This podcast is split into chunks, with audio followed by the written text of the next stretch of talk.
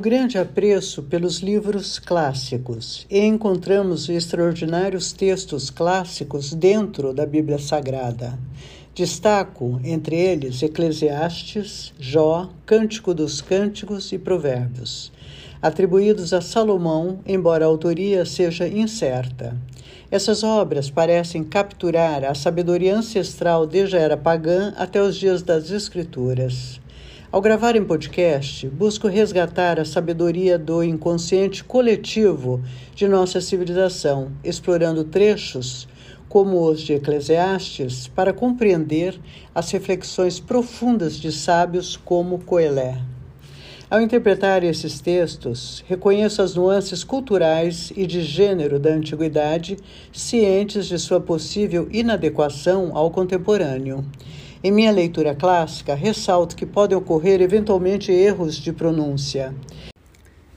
O ouvinte deve compreender que atribuo a sabedoria milenar do Eclesiastes a um compêndio de ensinamentos do inconsciente coletivo, segundo Carl Gustav Jung, uma fonte viva para todos, proporcionando uma experiência enriquecedora no vasto intervalo entre os tempos clássicos e a contemporaneidade. Este é um mergulho nas indagações de Coelé diante do sofrimento humano perante a alma cósmica universal. À medida que no Eclesiastes eu for encontrando sabedorias extraordinárias, um breve acordes de música anunciará que eu repetirei a frase que terminei de ler, ok? Eclesiastes. Autoria e forma literária. Eclesiastes é a tradução grega do título hebraico Coelé, que significa diretor acadêmico de escola superior, em especial de instituto teológico. Conforme se lê no epílogo, Coelé era um sábio que instruía o povo, lecionando em público, a exemplo dos filósofos itinerantes da Grécia. Ele despertou interesse pela novidade de seu método de ensino e teve profunda repercussão em Jerusalém, onde suscitou muita controvérsia por suas ideias inovadoras. Intelectual de exímia cultura e vasta erudição, Coelé se impôs ao respeito de todos por sua marcante personalidade. Terá pertencido a uma família tradicional de grande prestígio e influência, talvez uma família sacerdotal. A julgar pela inclusão de seu livro na coleção dos escritos salomônicos lidos nas celebrações litúrgicas do templo. O Eclesiastes retrata as condições sociais do período dos Ptolomeus, em que o distrito da Judéia estava incorporado à província Ciro-Fenícia do Império Ptolomeu, com Alexandria por capital. A alta sociedade, a cúpula dirigente e seus altos funcionários, enriquecidos pelo sistema tributário, constratavam com a massa popular de agricultores e mercadores depauperados. Essa situação social injusta e conflitante reflete-se no livro do Eclesiastes. Tais circunstâncias e a linguagem que se aproxima da Mixiná em voga a partir do século II a.C. São claros indícios de que o autor viveu em época bastante recente, provavelmente no século III a.C. No mais tardar, o livro foi escrito no século III a.C., pois o Eclesiástico, escrito entre 190 e 180 a.C., o pressupõe. O estilo peculiar do Eclesiastes caracteriza-se pela alternância de prosa e poesia, na exposição de conceitos da filosofia grega em linguagem popular hebraica, incluídos alguns vocábulos em aramaico. Tal forma literária, chamada prosa filosófica, até então desconhecida em Israel, concatena reflexões formuladas em sentenças justapostas, com base em palavras-chave ou em ideias afins. O autor segue este esquema: tema, dedução e sua confirmação mediante um provérbio. ou então fala de suas observações e pesquisas, dá seu veredito e o confirma com uma frase lapidar. Conteúdo: O Eclesiastes, para quem apenas o conhece por leitura superficial, pode parecer a obra de um pessimista, desesperado da vida. Um estudo mais acurado desfaz o equívoco. O tema é semelhante ao de Jó, embora exposto de maneira totalmente diversa. Com marcado espírito crítico, o autor examina a contingência da vida humana e refuta muitos valores apregoados pelos sábios. A experiência da vida lhe trouxe o desencano de muitas esperanças juvenis. As reflexões de Coelé abrange as diversas áreas da filosofia, cosmologia, antropologia, ética religiosa, ética social, crítica das ideologias. Cosmologia a Terra é um palco imóvel, no qual os elementos, sem desgastar-se, circulam em movimento cíclico. Apenas o homem, que por sua experiência, linguagem e memória, dá sentido ao universo, desaparece após breve existência, levando consigo sua experiência, de modo que cada geração tem que reformular e atualizar os dados da memória coletiva. Cosmologia. A Terra é um palco imóvel no qual os elementos, sem desgastar-se, circulam em movimento cíclico. Apenas o homem, que por sua experiência, linguagem memória dá sentido ao universo, desaparece após breve existência levando consigo sua experiência, de modo que cada geração tem que reformular e atualizar os dados da memória coletiva. Antropologia.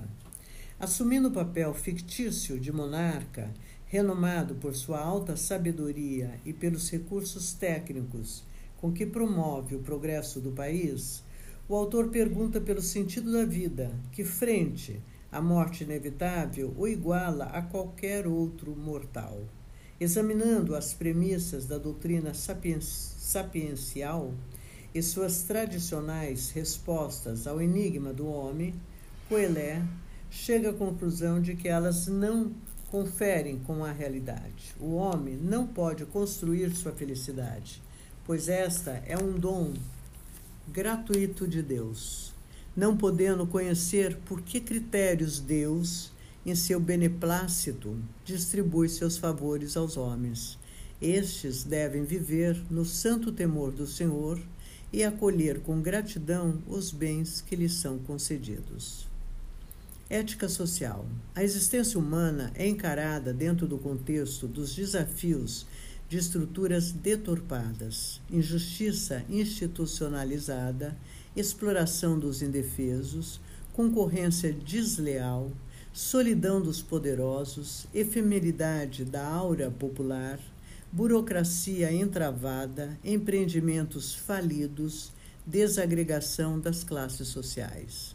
O desengano do homem ante tais situações tem no temor de Deus um único corretivo capaz de superá-los.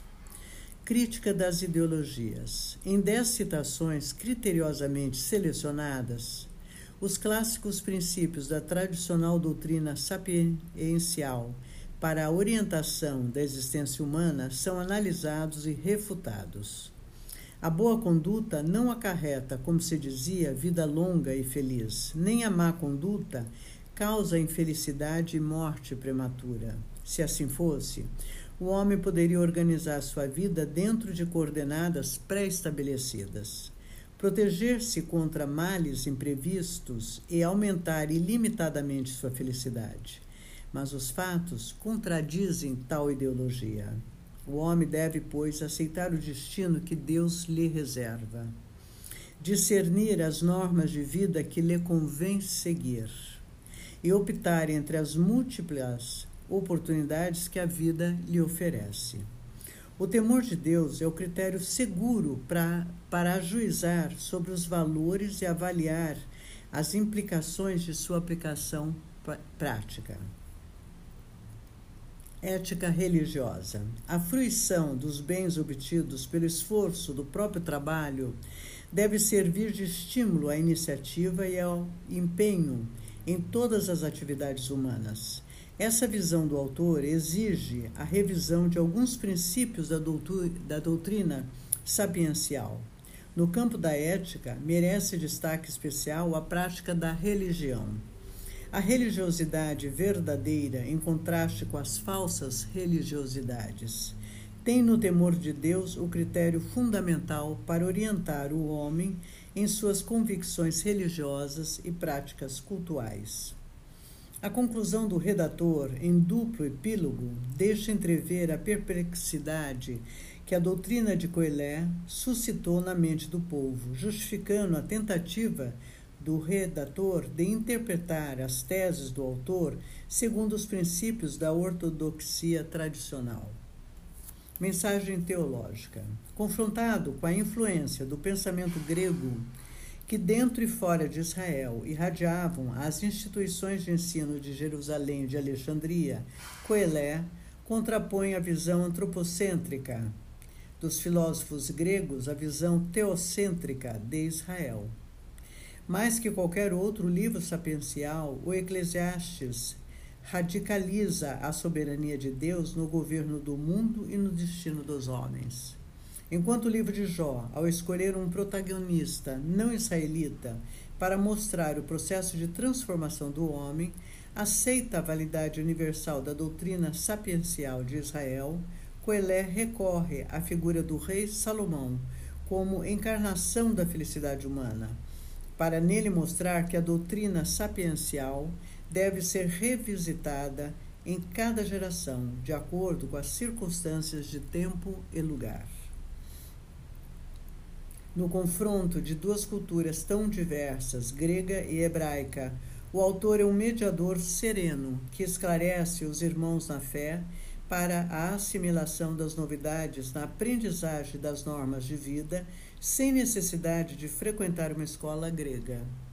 Para fortalecer os judeus na fé, recomenda a prática da religião, não a exemplo dos pagãos, que vão aos seus templos apenas para oferecer sacrifícios, mas atendendo à revelação divina transmitida na lei e nos profetas, em vista do progresso no temor do Senhor. A crise que provocaram no judaísmo as dúvidas levantadas pelos questionamentos da filosofia grega, exigia a intervenção de um pensador israelita que refutasse as concepções filosóficas do pessimismo fatalista, do ceticismo, epicurismo e estoicismo, mostrando a falsidade dos princípios em que se baseiam. A palavra de um mestre que reformulasse a sabedoria dos antigos de acordo com as novas exigências da vida. Coelé, embora analise a existência humana sob a perspectiva de sua efemeridade, considera possível a felicidade porque a vida vem de Deus e por ele é sustentada. O homem não conhece a ação do Deus transcendente, envolto em mistério, mas sabe que Deus, juiz supremo, age com sabedoria e julga bons e maus com retidão e justiça. Embora o autor não mencione a história da salvação, nem a eleição do povo de Deus, nem a aliança divina, nem a relação pessoal com Deus, sua visão teocêntrica na análise das coordenadas metafísicas do mundo é, evidentemente, uma teologia válida. Em confronto com a doutrina platônica da imortalidade, Coelé afirma os valores da vida terrena, embora relativos, frente à realidade da morte, termo irreversível da existência humana e seu mais doloroso enigma. Cada momento da vida humana tem, à luz da fé e confiança no Deus transcendente, valor inestimável. Ninguém deve eximir-se da responsabilidade pela vida presente, nem buscar o consolo pela sua inconsistência na esperança de vida futura. Título e tema: Sentenças de Coelé, filho de Davi, rei de Jerusalém. Comentários. A autoria deste livro, como também dos Provérbios e do Cântico dos Cânticos, é atribuída ao rei Salomão, com o objetivo de incluí-lo entre os livros canônicos. O título, embora fictício, dá autoridade à obra, porque a tradição israelita considera o rei Salomão patriarca, patrono e modelo da literatura sapiencial. Poema Ilusão, pura ilusão, diz Coelé. Ilusão, pura ilusão, tudo é ilusão. Comentários. Ilusão por ilusão é expressão lapidar, superlativa, que exprime a ideia central do livro em resposta à pergunta pelo sentido da felicidade humana frente à realidade da morte inevitável. Poema As ilusões da vida humana.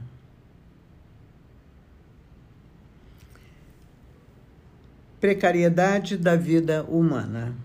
Que proveito tira o homem de todo o trabalho com que se afadiga debaixo do sol? Uma geração passa, outra lhe sucede, enquanto a terra permanece sempre a mesma.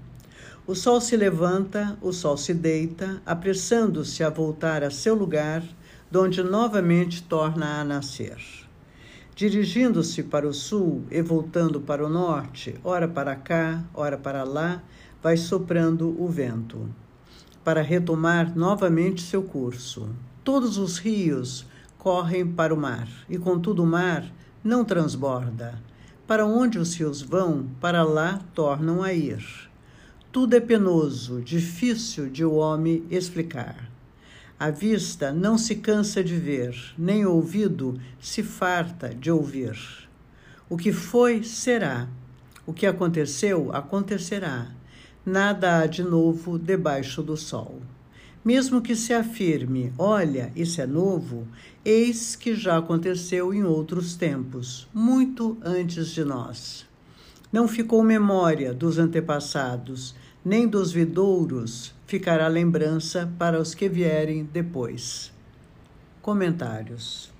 Poema sobre o empenho humano, dividido em duas estrofes. A primeira está marcada pelo tema cósmico, cujos quatro elementos, a terra imóvel, o sol, o vento e os rios, sujeitos ao movimento cíclico, encontram ali sua subsistência, enquanto que o homem, não obstante sua renovação em sua descendência, está fadado a desaparecer. A segunda, com o tema da história humana, retoma a visão psíquica, ressaltando, porém, que as gerações passam, como também sua memória, e por isso se anula a esperança. Essa perspectiva da natureza e da história é a base da desilusão humana. Poema Ciência e Progresso. Eu, Coelé, fui rei de Israel em Jerusalém. Dediquei-me a investigar e a explorar com sabedoria tudo que se realiza debaixo do céu.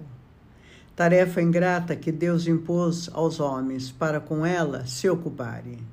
Examinei todas as obras que se fazem debaixo do sol. Na verdade, não passam de ilusão e frustração. O que é torto não se pode endireitar. O que falta não se pode calcular. Pensei comigo: Eis que me tornei grande e próspero em sabedoria, mais do que meus predecessores, que reinaram sobre Jerusalém. Minha mente alcançou sabedoria e muita ciência. Ao dedicar-me, porém, a conhecer a sabedoria e a perceber a cegueira e a insensatez, compreendi que também isso tudo é ilusão, porque em muita sabedoria há muito desgosto. Aumentando a ciência, aumenta o sofrimento. Comentários.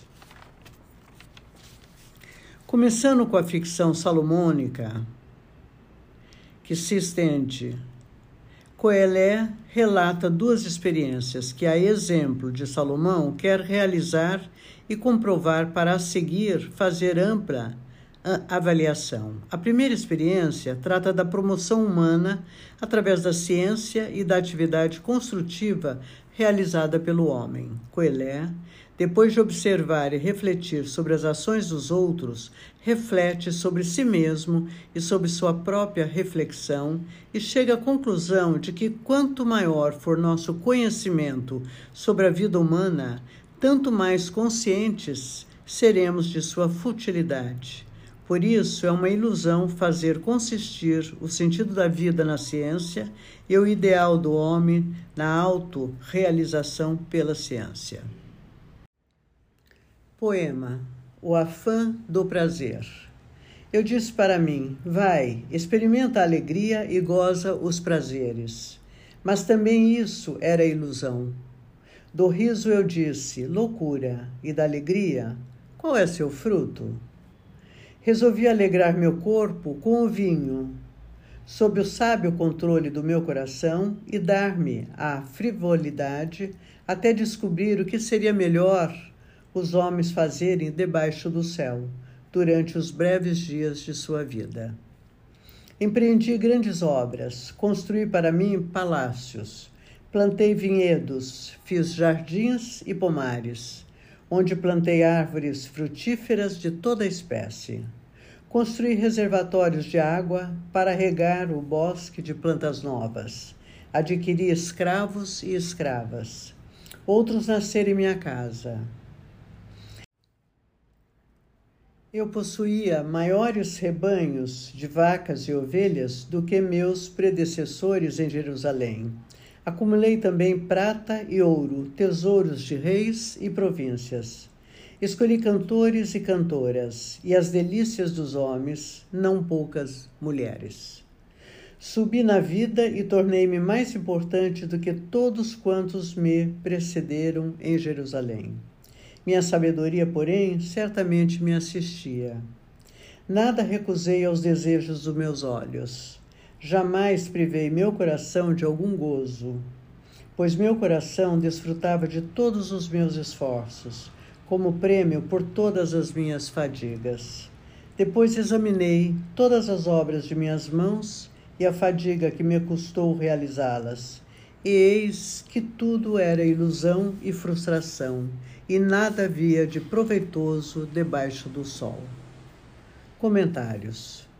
A segunda experiência consiste em desfrutar os prazeres da vida, com a finalidade de comprovar se realmente os prazeres materiais podem proporcionar ao espírito a felicidade pela qual o coração anela. Coelé encontrou de fato satisfação profunda e se considerou recompensado pelo esforço.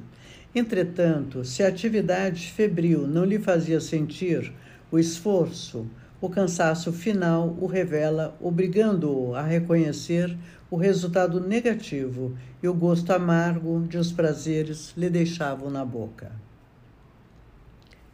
Poema Sabedoria e insensatez. Passei então a considerar a sabedoria, a cegueira e a insensatez. Que tipo de homem sucederá ao rei a quem antes tinham constituído? Observei que a sabedoria leva vantagem sobre a insensatez, como a luz sobre as trevas. O sábio tem olhos no rosto, o insensato caminha nas trevas. Compreendi também que toca a todos a mesma sorte. Por isso disse eu para mim mesmo: se me aguarda a mesma sorte do insensato, de que me serve ser sábio? E concluí comigo mesmo: também isso é ilusão, porque tanto do sábio como do insensato não se terá lembrança por muito tempo. Ao contrário, passado algum tempo, tudo será esquecido. Infelizmente, o sábio há de morrer como o insensato. E assim detestei a vida, ao ver que é mal tudo que se faz debaixo do sol, que tudo é ilusão e frustração. Comentários. A avaliação das duas experiências realizadas ressalta a vantagem da sabedoria sobre a insensatez. Porém, na visão teológica, essa vantagem se esvazia frente à certeza da morte, que tudo nivela e projeta essa nivelação na consciência do sábio, enquanto o insensato nem se dá conta disso. A distinção entre sabedoria e insensatez, proposta pela tradição sapiencial, é uma distinção irrelevante, confrontada com a morte. Embora a sabedoria, como qualidade abstrata, seja melhor, o sábio, em concreto, não teria sorte melhor. Segundo a doutrina tradicional, o homem que morre se perpetua na memória e na descendência. Por isso, a morte, ainda que amarga, não destrói os valores da vida. Segundo, segundo Coelé, ao contrário, a morte impõe um limite irremediável a tudo, porque a memória não é duradoura e não sabemos como será dos filhos. Mesmo que tiver sido boa, serão eles que terão proveito e não nós. Poema: O empenho do homem. E detestei todo o trabalho com que me afadiguei debaixo do sol, pois tenho que deixar tudo para um sucessor. E quem sabe se ele será sábio ou insensato? Ele herdará o que me custou tanto esforço e habilidade debaixo do sol. Também isso é ilusão. E acabei por desenganar-me de todo o trabalho com que me afatiguei debaixo do sol, porque um homem que trabalhou com conhecimento, perícia e bom êxito, vê-se depois obrigado a deixar tudo em herança a outrem que em nada colaborou. Também isso é ilusão e grande desgraça. Em verdade, o que resta ao homem de todos os trabalhos e preocupações que o afadigam debaixo do sol? Toda sua vida foi sofrimento, sua ocupação um tormento. Nem mesmo de noite repousava seu coração. Também isso era ilusão. Não há outra felicidade para o homem além de comer, beber e gozar do bem-estar, fruto de seu trabalho. Notei que isso vem da mão de Deus, pois quem pode, sem mim, comer e cuidar de si?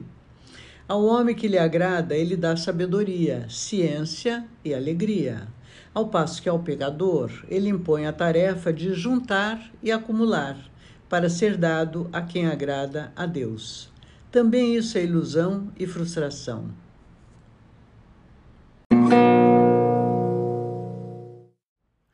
Ao homem que lhe agrada, ele dá sabedoria, ciência e alegria, ao passo que ao pecador, ele impõe a tarefa de juntar e acumular, para ser dado a quem agrada a Deus.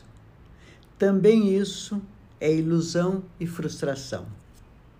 Comentários.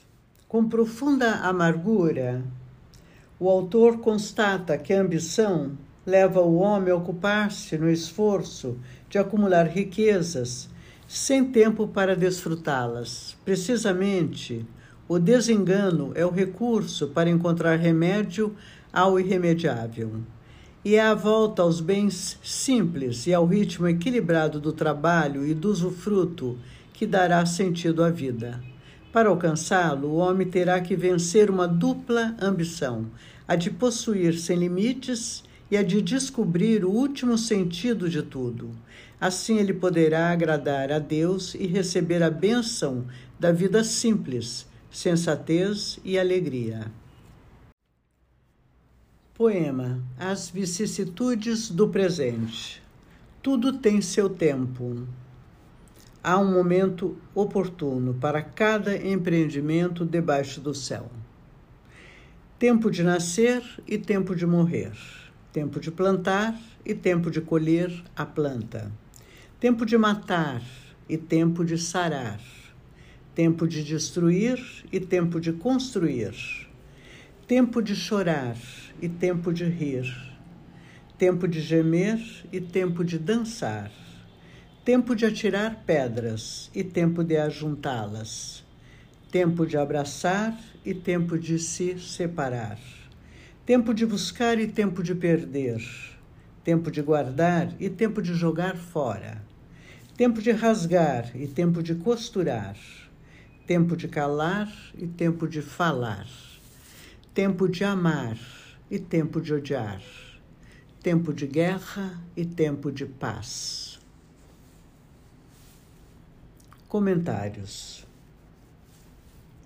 Toda atividade do homem está sujeita à lei implacável da prova do tempo. Desaparece a ficção salomônica e vem à cena a visão universal da existência humana.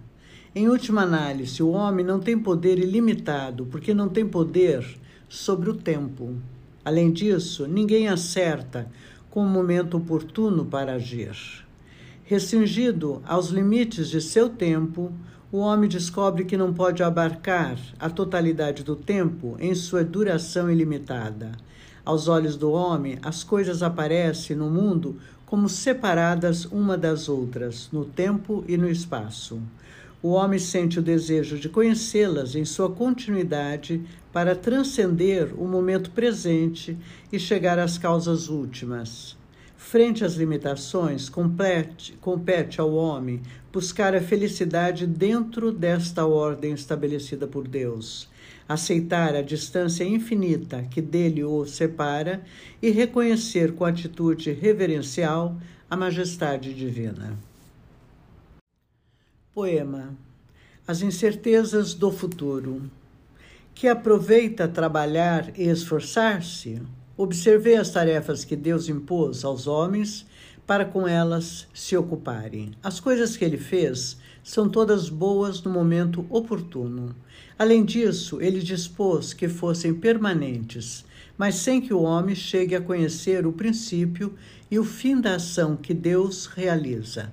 E compreendi que não há outra felicidade para o homem senão alegrar-se e assim alcançar a felicidade durante a vida. Igualmente, o homem comer e beber e, mediante o seu trabalho, desfrutar da felicidade é também dom de Deus. Compreendi que tudo que Deus fez permanece para sempre. Nada se pode acrescentar, nada se pode tirar. Deus assim o fez, para que o temam. O que foi já havia sido, e o que será já foi. Deus recupera o que passou justiça e retribuição. Outra coisa observei debaixo do sol.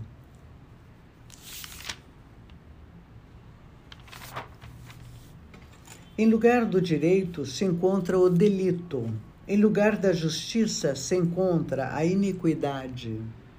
Então eu disse no meu coração: Deus julgará tanto o justo como o ímpio, porque há um momento oportuno para cada coisa e um lugar para cada ação. Disse também no meu coração: é para o benefício dos homens que Deus os põe à prova, para que vejam que em si mesmo são como animais, pois é a mesma a sorte dos homens e dos animais. Tanto morre um como o outro. Todos têm o mesmo alento. O homem, pois, não leva vantagem sobre os animais, porque tudo é ilusão. Todos vão para o mesmo lugar. Todos vêm do pó e ao pó todos retornam. Quem pode saber se o alento do homem sobe para o alto e o alento do animal baixa à terra? E concluí que nada de melhor havia para o homem do que desfrutar de suas obras, por ser essa sua sorte. Pois quem poderia fazê-lo experimentar o que só acontecerá depois dele? Comentários. A ordem estabelecida por Deus foi profundamente deturpada por graves injustiças, pelas quais o homem dará contas a Deus quando ele intervier como juiz supremo. Embora desconhecendo as circunstâncias dessa intervenção divina, o autor interpreta a atual injustiça institucionalizada como provação divina, para que os homens reconhecerem que tanto eles como também os animais dependem de Deus e que uns e outros estão sujeitos à lei da morte. Sujeito à lei da morte, o homem receberá em vida sua paga limitada e por isso não deve adiar a fruição dos bens para quando for demasiado tarde. nem deve reservá-la para os descendentes.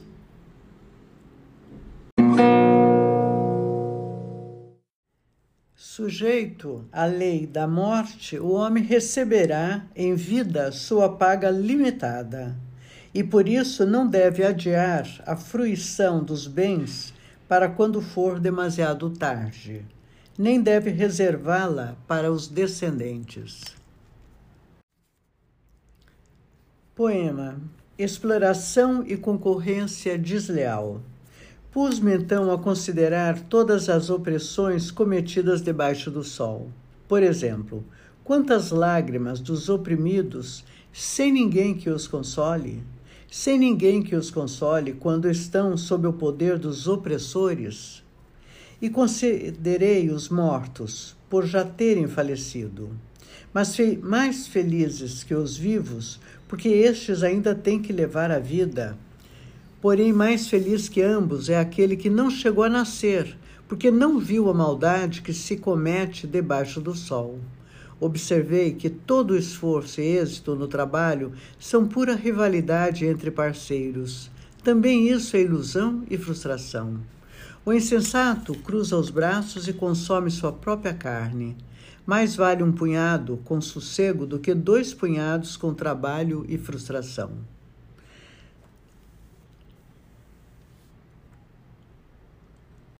Comentários. A exploração e a opressão opõem-se ao princípio da fruição dos bens, porque os mais fraco e o mais indefeso vê-se privado do fruto de seu trabalho.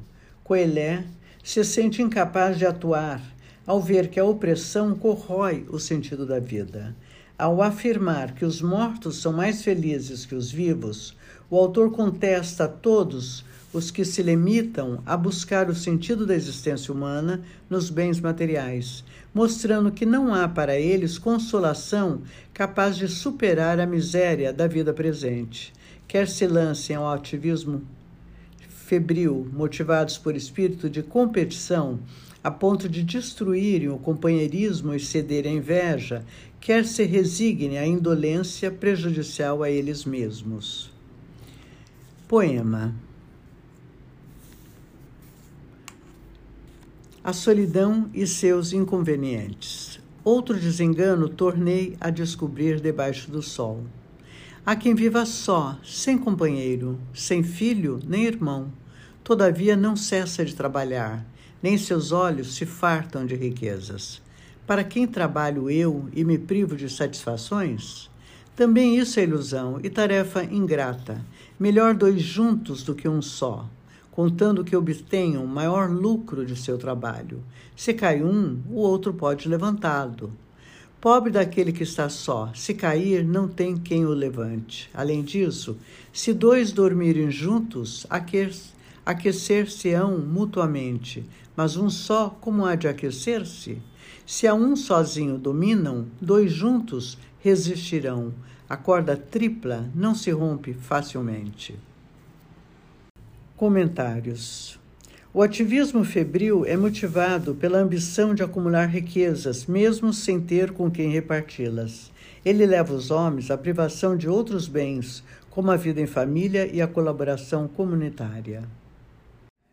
Poema: O poder político e seus riscos. Mais vale um jovem pobre, porém sábio, do que um rei ancião, mas insensato, incapaz de ponderar as razões. O jovem foi tirado da prisão e tornou-se rei, embora tivesse nascido pobre durante o reinado do outro. Mas observei que todos os vivos, os que caminham debaixo do sol, por-se-ão do lado de outro jovem que surgirá para suplantá-lo. Há sempre numerosa multidão de povo para quem se põe à sua testa. Entretanto, a geração seguinte já não estará contente com ele. Em verdade, também isso é ilusão e esforço inútil. Comentários. Na crítica da vida social, o autor põe em evidência quanto é efêmera a popularidade dos poderosos. Mas observei que todos os vivos, os que caminham debaixo do sol, por-se-ão do lado de outro jovem que surgirá para suplantá-lo. Há sempre numerosa multidão de povo para quem se põe à sua testa. Entretanto, a geração seguinte já não estará contente com ele. Em verdade, também isso é ilusão e esforço inútil. Comentários. Na crítica da vida social, o autor põe em evidência quanto é efêmera a popularidade dos poderosos. Poema. A prática da religião. Vigia teus passos. Quando vais à casa de Deus, entra para escutar e não apenas para oferecer sacrifícios, como os insensatos que não percebem que estão procedendo mal.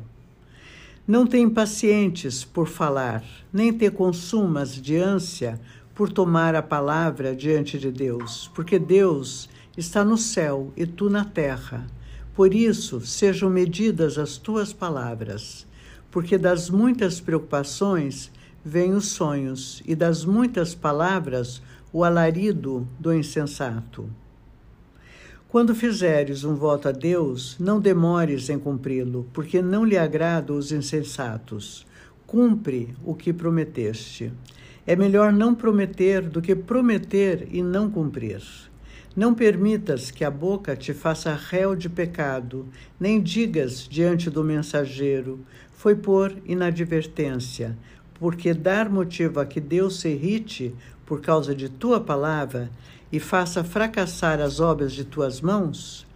Pois muitos sonhos multiplicam palavras vã, vãs. Tu, porém, teme a Deus. Comentários.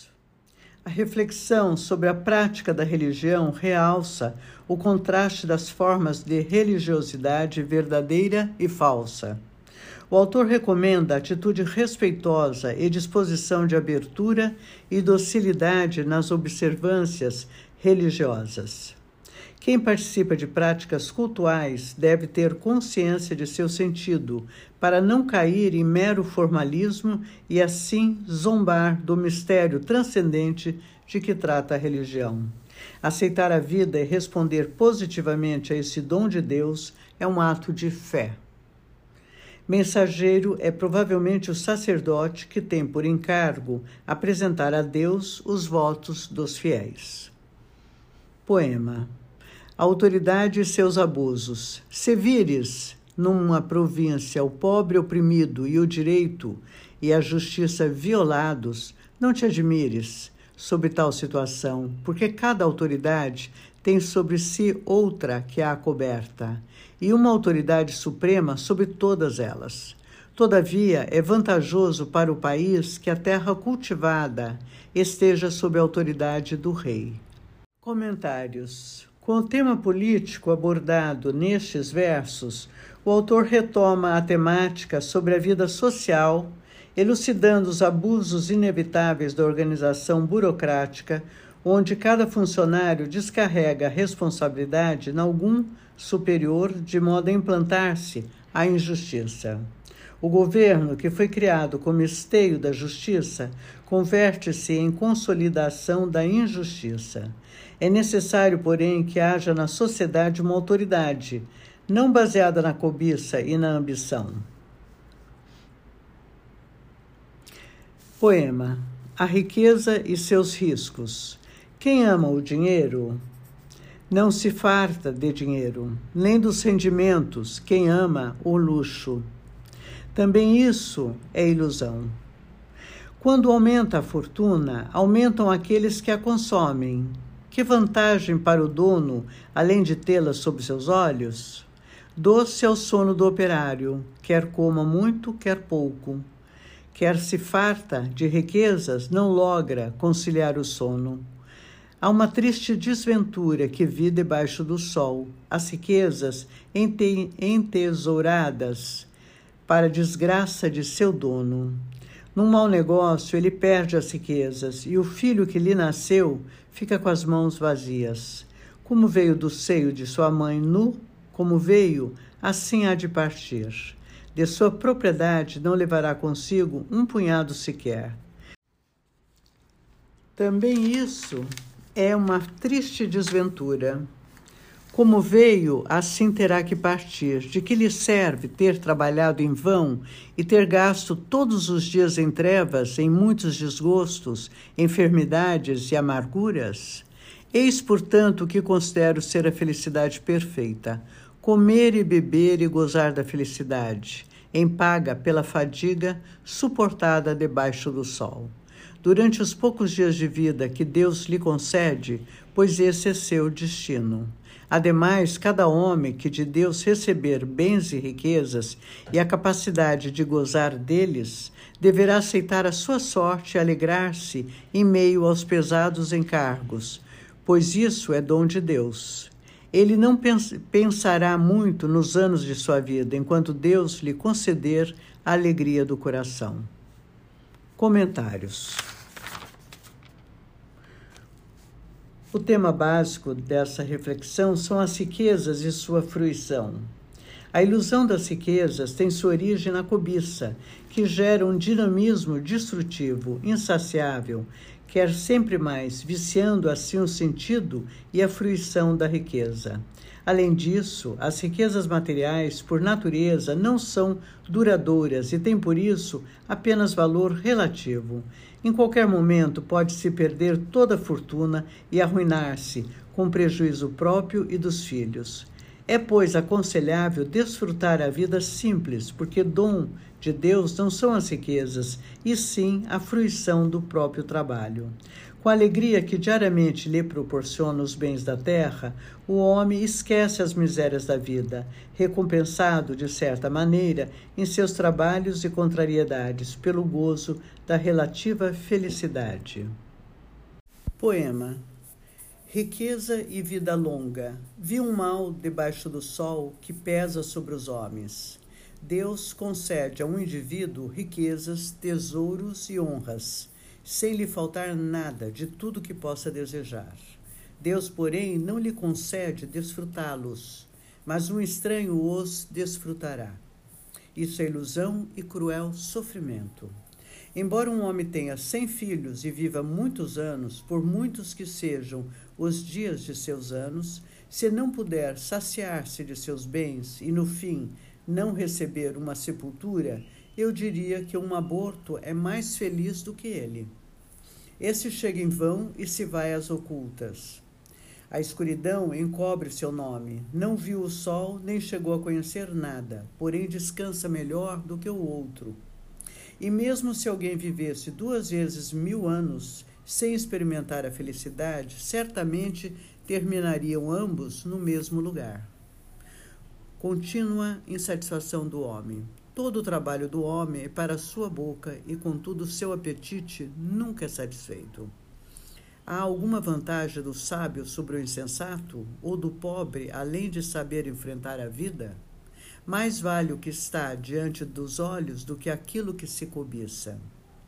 Também isso é ilusão e frustração. Tudo quanto vem a ser recebeu antes seu nome, como também se sabe que, sendo um homem, será incapaz de contestar alguém mais forte do que ele.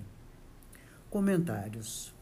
Riquezas que não trazem satisfação interna, é melhor não tê-las, nem recebê-las de Deus, por causa da desgraça que representam para o rico, ao tirar-lhe a relativa felicidade pela qual cada homem anseia nesta vida e ao causar-lhe amargura pela frustração de sua vida. Os esforços do homem, suscitados pelos instintos de conservação ou de autoestima ou de autorrealização, criam apenas um movimento cíclico e não proporcionam a plena satisfação das ânsias de felicidade, porque ela transcende a capacidade humana. A criatura, cujo ser e destino são definidos pelo Criador, nada pode contra o governo de Deus cujos desígnios não pode mudar em benefício próprio para alcançar seus desejos. 2. Revisão da tradicional doutrina sapiencial. Poema Ideologias do Passado. Existem muitas sentenças que só aumentam a ilusão. Que proveito há para o homem?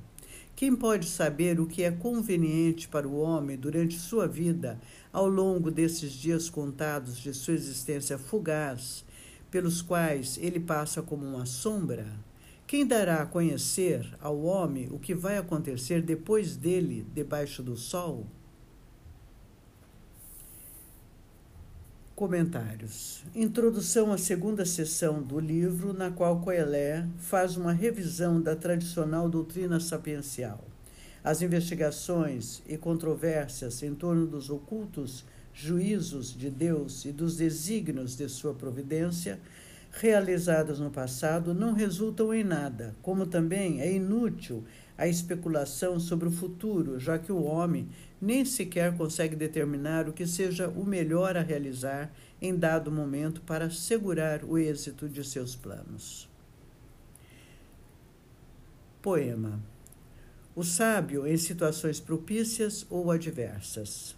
Mais vale um bom nome do que um bom perfume. Mais o dia da morte do que o dia do nascimento. Mais vale visitar a casa em luto do que a casa em festa, porque ali o desfecho de cada homem vem à consciência de quem vive. Mais vale sofrer do que rir, pois sob o semblante triste pode estar um coração feliz. O coração do sábio está na casa de luto, o coração do insensato está na casa em festa. Mais vale escutar a repreensão do sábio do que escutar os elogios dos insensatos. Pois, como o crepitar dos gravetos debaixo da caldeira, assim a risada do insensato. Eis outra ilusão. Se a opressão exaspera o sábio, a dádiva lhe corrompe o coração. Mais vale o fim de uma coisa do que o começo, e mais vale a paciência do que a arrogância. Não sejas precipitado em encolerizar-te, porque a cólera se aloja no peito do insensato. Não digas porque eram melhores os tempos passados do que os de agora, pois não é a sabedoria que te inspira esta pergunta. A sabedoria é tão boa quanto o patrimônio, é de proveito àqueles que veem o sol estar sobre o abrigo da sabedoria. É como estar sobre o abrigo do dinheiro, mas é vantagem conhecer a sabedoria, pois ela preserva a vida de quem a possui. A sabedoria é tão boa quanto o patrimônio. É de proveito àqueles que veem o sol. Estar sob o abrigo da sabedoria é como estar sob o abrigo do dinheiro. Mas é vantagem conhecer a sabedoria, pois ela preserva a vida de quem a possui. Observa a obra de Deus. Quem poderá endireitar o que ele entortou? Em tempo de felicidade, sê feliz. Em tempo de infelicidade, pondera. Deus fez tanto uma coisa como a outra. Por isso, o homem nada descobre de seu futuro. O sábio na justiça e na injustiça. Já vi de tudo em meus dias, cheio de ilusões. Gente honrada que fracassa apesar de sua honradez, e gente malvada que progride apesar de sua malvadez. Não sejas demasiado justo, nem te mostres demasiado sábio para não te arruinares. Não exageres tua malvadez e não sejas insensato, para não morreres antes do tempo. É bom conservares uma coisa sem abrir mão da outra, pois quem teme a Deus evita os dois extremos. Não sejas demasiado justo, nem te mostres de demasiado sábio, para não te arruinares. Não exageres tua malvadez e não sejas insensato, para não morreres antes do tempo. A sabedoria constitui maior proteção para o sábio do que dez chefes para uma cidade. No entanto, não há na terra ninguém tão honrado que faça o bem sem nunca pecar. Não faças casos de tudo que se diz, para não ouvires que teu servo te amaldiçoa, pois sabes muito bem que tu mesmo muitas vezes amaldiçoaste a outros. Comentários. Uma série de temas são abordados para avaliação dos valores que propõe. A fama não se alcança ao nascer, mas depois da morte. O dia da morte dá, por isso, uma perspectiva que o dia do nascimento não pode dar. E o sábio busca perspectiva. Quanto ao tema da formação, ressalta-se a docilidade, a repreensão do sábio, sem intenção de buscar razões para justificar a má conduta. O tema sobre a atitude reservada e o conservadorismo recomenda paciência e a fruição do momento presente sem ressentimentos. Tema sobre a sabedoria e sua utilidade na vida. As situações propícias não oferecem perspectiva, porque se esgotam da fruição dos bens que elas proporcionam, enquanto as situações adversas, permitindo observar as duas situações, oferecem perspectiva no reconhecimento do plano de Deus e na reflexão sobre a relativa felicidade terrena. Tema sobre o justo meio em situações justas e injustas, ao qual leva o temor de Deus, que preserva do fanatismo religioso legalista e do pecado.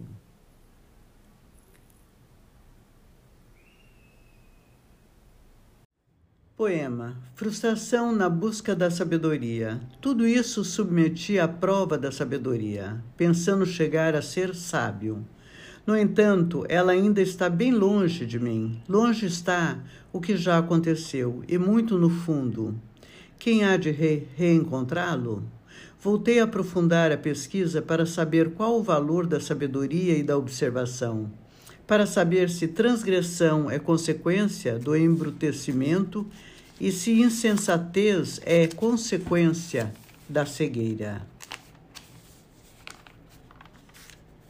Sempre descubro mais trágica do que a morte é a mulher, porque ela é uma armadilha, seu coração uma rede, seus braços cadeias.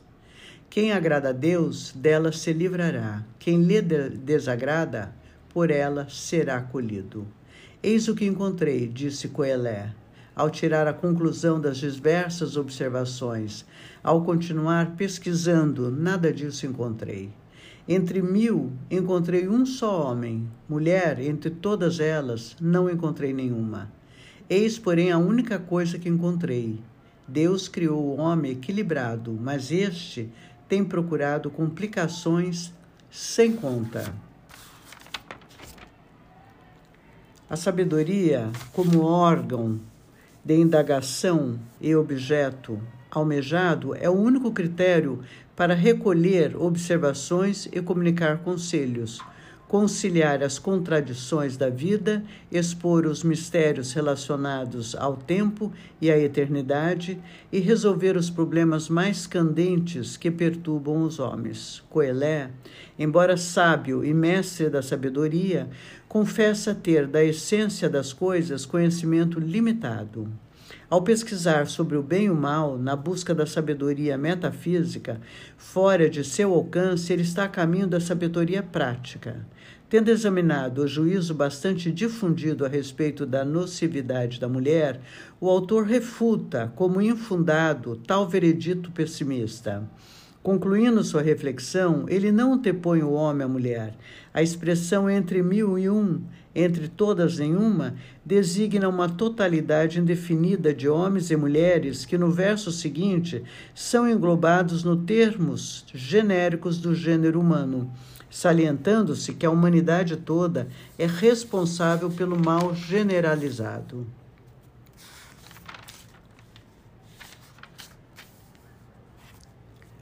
Poema A autoridade do rei. Quem é como sábio? Quem domina a ciência da interpretação das coisas? A sabedoria espiritualiza as feições do homem e lhe modifica o semblante severo. Eu, porém, digo: acata as ordens do rei por causa do juramento prestado a Deus. Não te deixes enganar, sai de sua presença e não te obstines num caso perdido, porque o rei fará tudo o que lhe aprouver, pois a palavra do rei é soberana. Quem lhe dirá o que fazes aí? Comentário.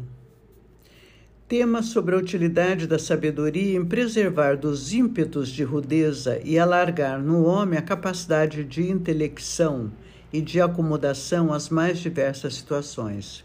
A conduta do sábio, como conselheiro do rei, distingue-se pela fidelidade ao dever e pela circunspecção nas relações sociais críticas.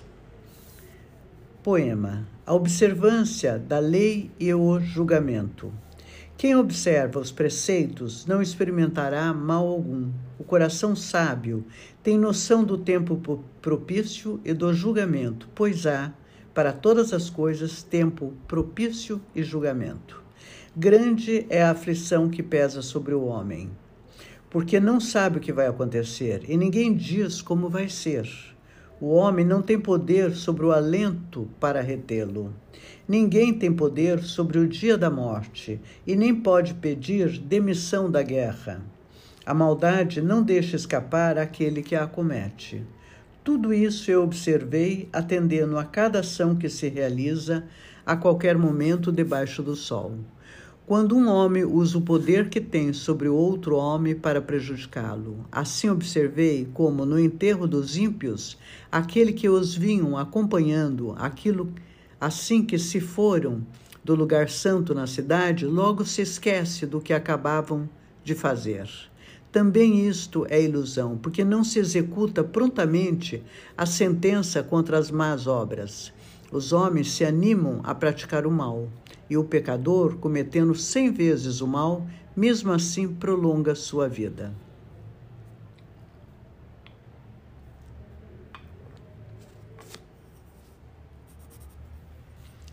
Comentários. A afirmação de que a observância dos preceitos será recompensada no devido tempo é contestada por Coelé, porque ninguém conhece a natureza do julgamento divino nem as circunstâncias de tempo e lugar.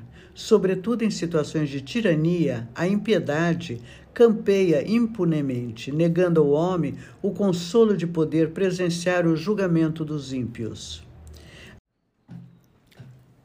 Poema temor de Deus e sanção moral. Entretanto, eu também sei que a felicidade é reservada para aqueles que temem a Deus, porque tem o temor diante de si, mas não haverá felicidade para o ímpio, nem ele prolongará sua vida como a sombra, porque não tem o temor de Deus.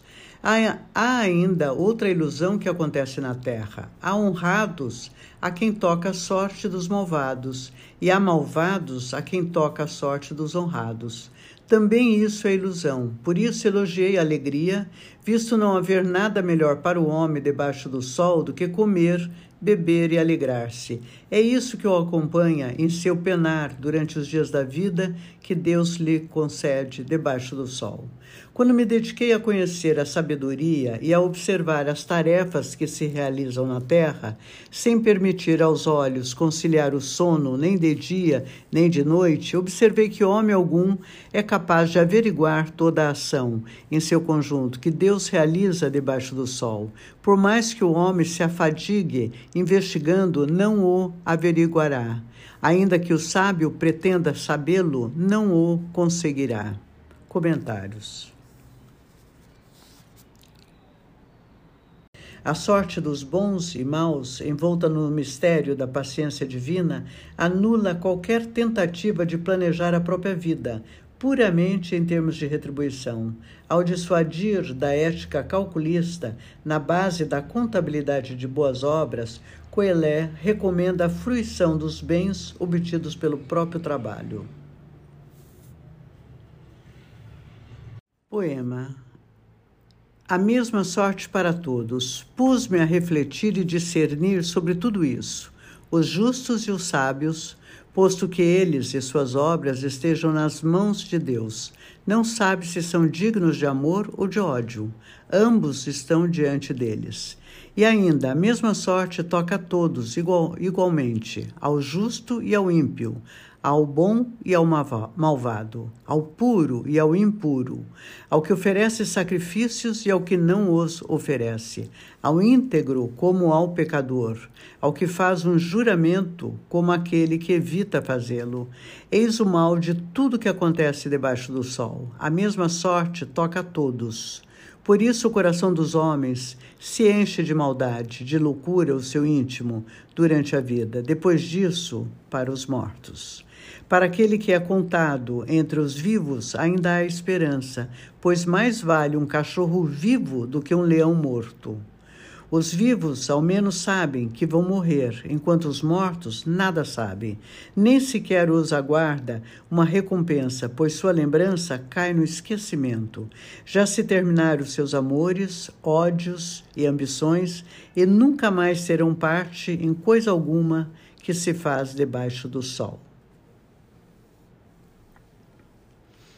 Comentários. Não depende da justiça ou sabedoria do homem o êxito de suas obras, e sim da vontade de Deus, que não o outorga conforme os merecimentos do homem, mas conforme o seu beneplácito divino. O mistério do homem não se resolve com a doutrina de que os justos e sábios estão nas mãos de Deus porque ninguém tem condições de saber se realmente pertence a essas categorias para ser digno do amor divino. Além disso, parece que Deus se compraz em obscurecer o enigma do homem, ao atribuir sem distinção a mesma sorte a todos os homens.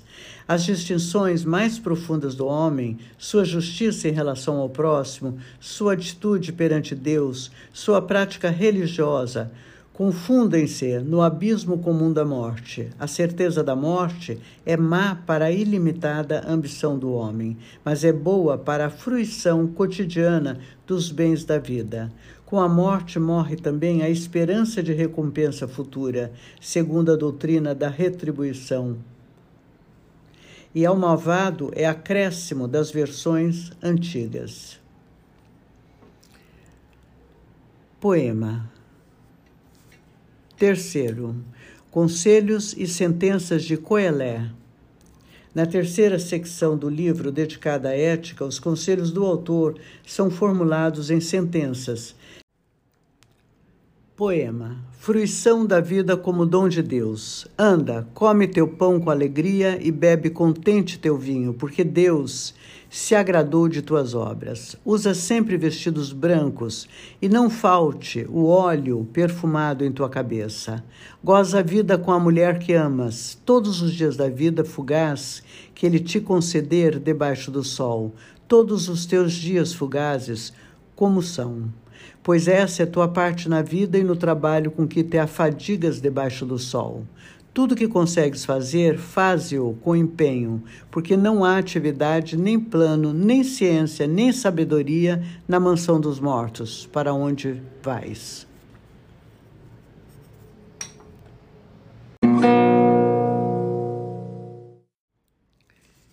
Terceiro, conselhos e sentenças de Coelé. Poema: Fruição da vida como dom de Deus. Anda, Come teu pão com alegria e bebe contente teu vinho, porque Deus se agradou de tuas obras. Usa sempre vestidos brancos e não falte o óleo perfumado em tua cabeça. Goza a vida com a mulher que amas, todos os dias da vida fugaz que ele te conceder debaixo do sol, todos os teus dias fugazes como são. Pois essa é tua parte na vida e no trabalho com que te afadigas debaixo do sol. Tudo que consegues fazer, faze-o com empenho, porque não há atividade, nem plano, nem ciência, nem sabedoria na mansão dos mortos, para onde vais. Comentários. Na terceira secção do livro, dedicada à ética, os conselhos do autor são formulados em sentenças. Menciona, em primeiro lugar, a fruição dos bens materiais simbolizados no pão e no vinho. Ao conceder esses bens e a faculdade de desfrutá-los, Deus manifesta que se compraz em que o homem realize seu trabalho, remunerando-o com a fruição de seus sentimentos. Os vestidos brancos e o óleo perfumados usados em dia dias festivos são símbolos da alegria que reinava em tais ocasiões. O quadro dos prazeres terrenos se completa com o convite às alegrias familiares. Conclui o autor com uma recomendação ao trabalho que assegura as fontes de relativa felicidade enquanto se vive na terra. Uma série de cinco proposições ilustra a verdade de não ser o homem dono de seu destino, por mais meios de que disponha. Deve, ao fazer as contas, levar em consideração o último imprevisto, que porá termo à duração da vida. Poema Contratempos imprevistos. Outra coisa observei debaixo do sol. A corrida não resulta da agilidade, nem da valentia a batalha, nem da sabedoria o ganha-pão, nem da habilidade a riqueza, nem do saber a estima, porque para tudo há o concurso do tempo e do acaso. Além disso, o homem desconhece sua hora como peixes colhidos numa rede funesta, como pássaros presos na armadilha, assim são colhidos os homens pelo tempo nefasto, que lhes sobrevém de improviso.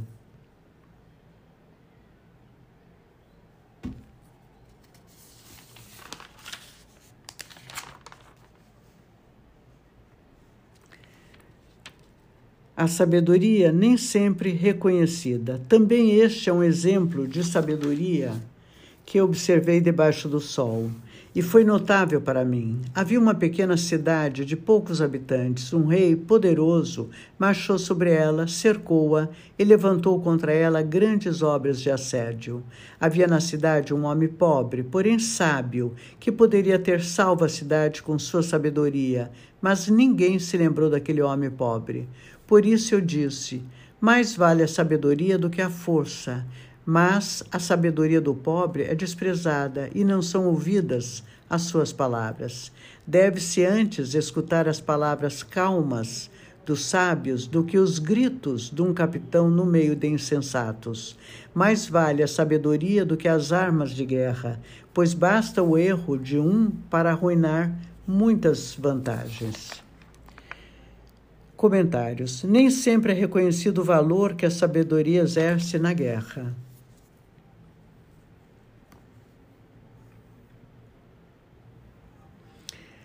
Poema: Sabedoria e insensatez. Mosca morta provoca ranço e fermentação no ungueto do perfumista. Assim, uma pequena tolice pesa mais do que a sabedoria e a honra. A mente do sábio vai para a direita, a mente do insensato para a esquerda. Onde quer que ande o insensato, falta-lhe o juízo, e todos dizem: é um idiota.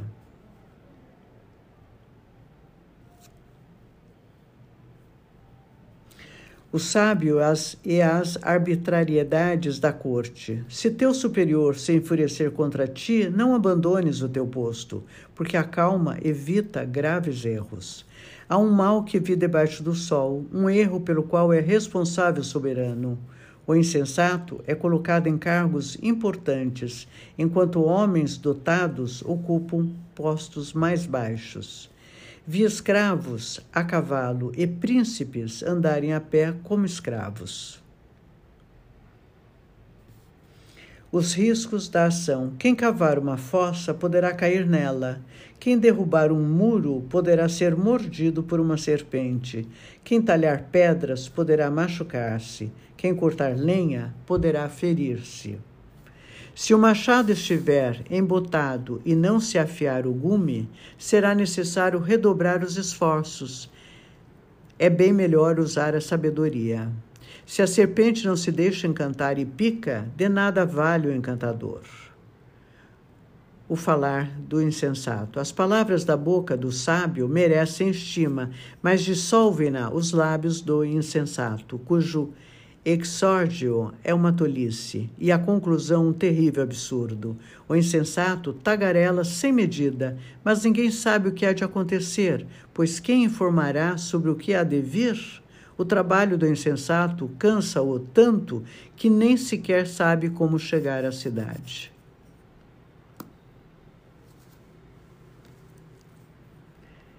Comentários.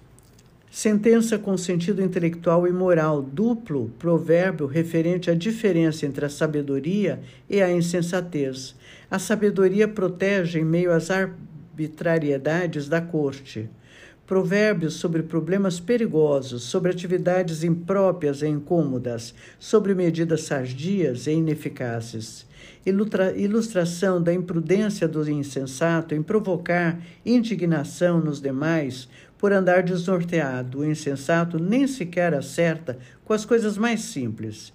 Denúncia da vida de folgança do rei e dos líderes governistas, recomendação de cautela na denúncia de tais desmandos.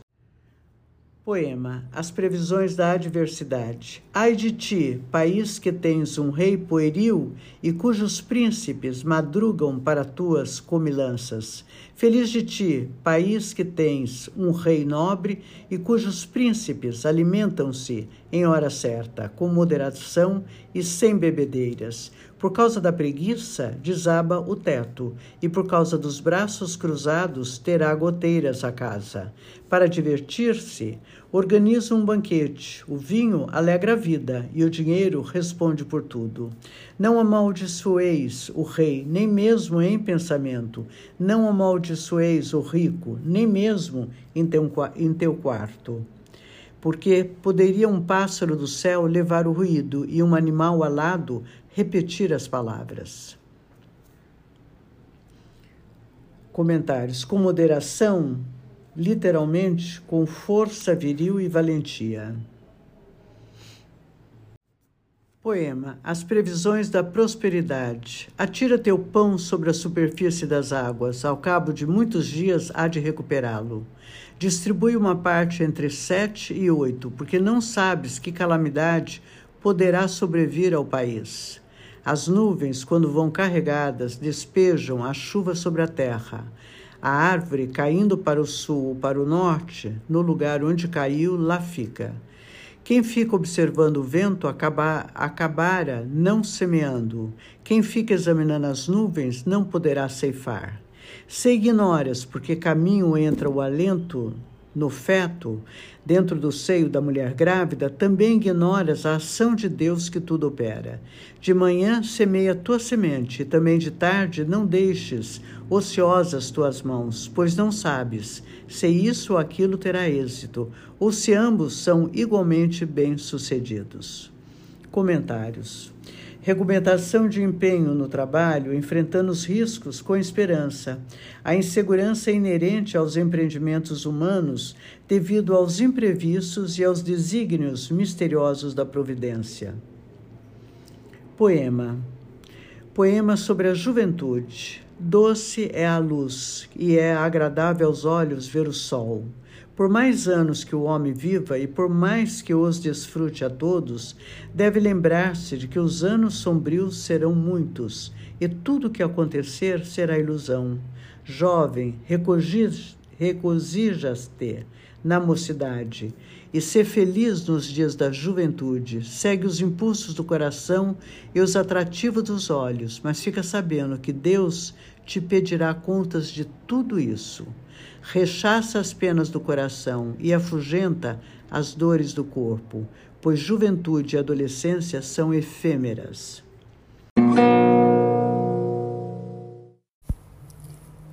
Poema sobre a juventude. Doce é a luz e é agradável aos olhos ver o sol. Por mais anos que o homem viva e por mais que os desfrute a todos, deve lembrar-se de que os anos sombrios serão muitos e tudo o que acontecer será ilusão. Jovem, regozija-te na mocidade e ser feliz nos dias da juventude. Segue os impulsos do coração e os atrativos dos olhos, mas fica sabendo que Deus te pedirá contas de tudo isso. Rechaça as penas do coração e afugenta as dores do corpo, pois juventude e adolescência são efêmeras. Poema sobre a velhice. Lembra-te do teu Criador nos dias da juventude, antes que cheguem os dias nefastos e se aproximem os anos dos quais dirás: Não gosto deles. Antes que se obscureçam a luz do sol, a lua e as estrelas e voltem as nuvens depois da chuva. Naquele dia, os guardas da casa começarão a tremer, e os homens robustos a se encurvar. Os moleiros, por serem poucos, cessarão de moer, e ficarão embaciados os que olham pelas janelas. As portas sobre a rua se fecharão, e diminuirá o ruído do moinho até tornar-se como o pipiar de um pássaro, e extinguir-se o som das canções. Haverá medo das alturas e sobressaltos no caminho plano. A amendoeira há de florescer, o gafanhoto engordar e a alcaparra estalar. Então o homem seguirá para a morada eterna, e pelas ruas andarão os carpidores, antes que se solte o fio de prata e se despedace a taça de ouro, Quebre-se o cântaro na fonte e se parta a roldana do poço. O pó volte à terra, onde estava, e o espírito volte para Deus, seu autor. Ilusão, pura ilusão, dizia Coelé, tudo é ilusão. Comentários. Canto triste e melancólico pela velhice, convidando o jovem a aceitar e gozar plenamente numa existência ativa daquela parcela de vida que Deus lhe concede. Embora ninguém possa prever o futuro, todos sabem que a juventude não voltará, não podendo alterar a situação, não deve adiar a fruição dos dons de Deus. O poema se compõe de elementos descritivos e de metáforas, com detalhes específicos que, porém, não nos permitem descobrir uma perfeita aplicação da imagem à realidade. Dias nefastos são a velhice. Os fenômenos do inverno palestinense são imagem do declínio da vida. As figuras do quadro doméstico são aplicadas às diversas partes do corpo humano. Imagem dos achaques que acompanham a velhice como sinais da morte iminentes. A dissolução da vida do corpo separado da alma e o retorno de ambos à sua condição original.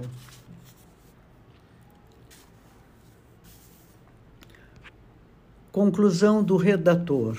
Além de ser sábio, Coelé também ensinava ciência ao povo. Estudou, examinou e formulou muitos provérbios. Coelé aplicou-se a descobrir sentenças bem formuladas, cujo teor exato é transcrito nestas sentenças autênticas.